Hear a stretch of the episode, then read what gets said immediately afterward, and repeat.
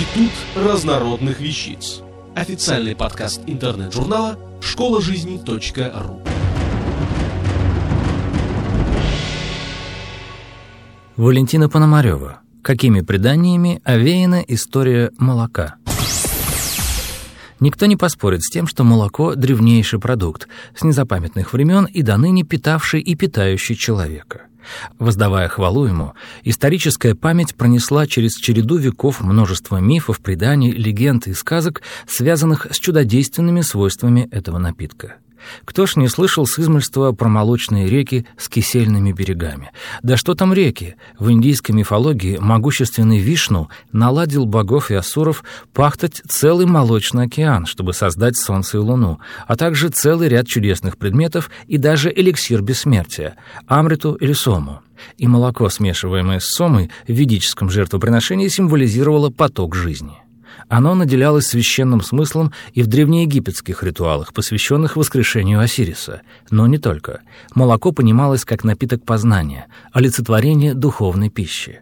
Сохранились изображения, на которых сама Исида кормит фараона своей грудью, или же он припадает к имени небесной коровы, что и в том и в другом случае означает получение божественной власти.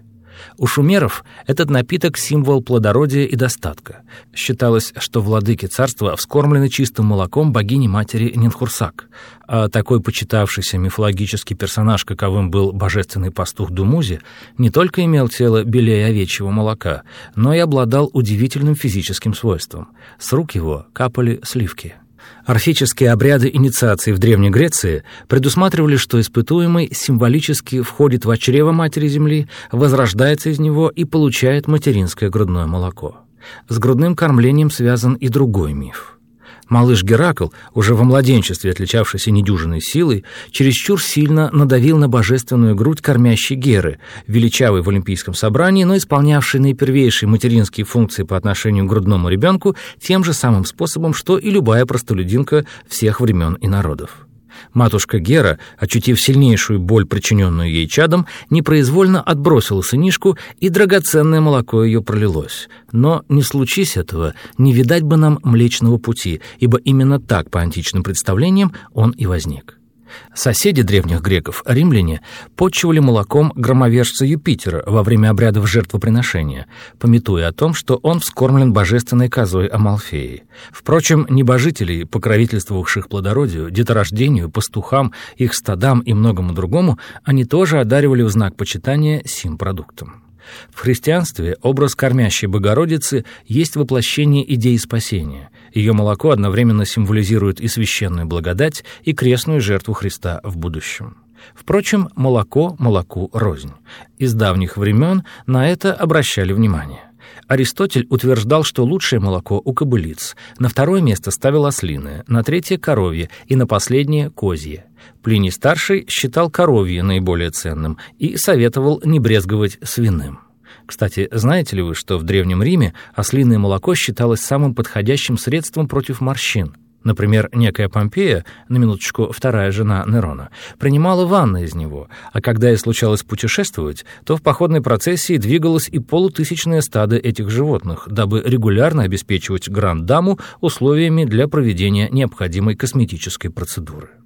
По поводу превосходных качеств коровьего молока с Плинием старшим был солидарен сам Авиценна, считавший его особенно полезным для детей и людей почтенного возраста, а в качестве аргумента заявлял, что и у коровьего, и у людского племени срок вынашивания плода сходен, близок. Этот легендарный врачеватель утверждал, что молоко сводит безобразные пятна на коже, а если его пить, очень улучшает цвет лица, и советовал употреблять с сахаром. Гиппократ назначал молоко чехоточным больным, то есть страдавшим туберкулезом, но он отдавал предпочтение козьему и говорил так «пейте козье молоко, и без труда доживете до ста лет». А почему?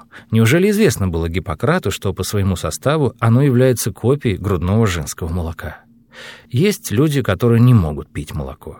Есть такие, что без него жить не могут. Речь не о том, что кому можно и нельзя, какая польза и может ли быть вред, кто в чем прав или ошибается. А о чем? Что ж, прочитайте еще раз заголовок. Автор статьи «Какими преданиями овеяна история молока» Валентина Пономарева. Текст читал Дмитрий Креминский. Институт разнородных вещиц. Официальный подкаст интернет-журнала школа жизни .ру. Слушайте и читайте нас на www.школажизни.ру.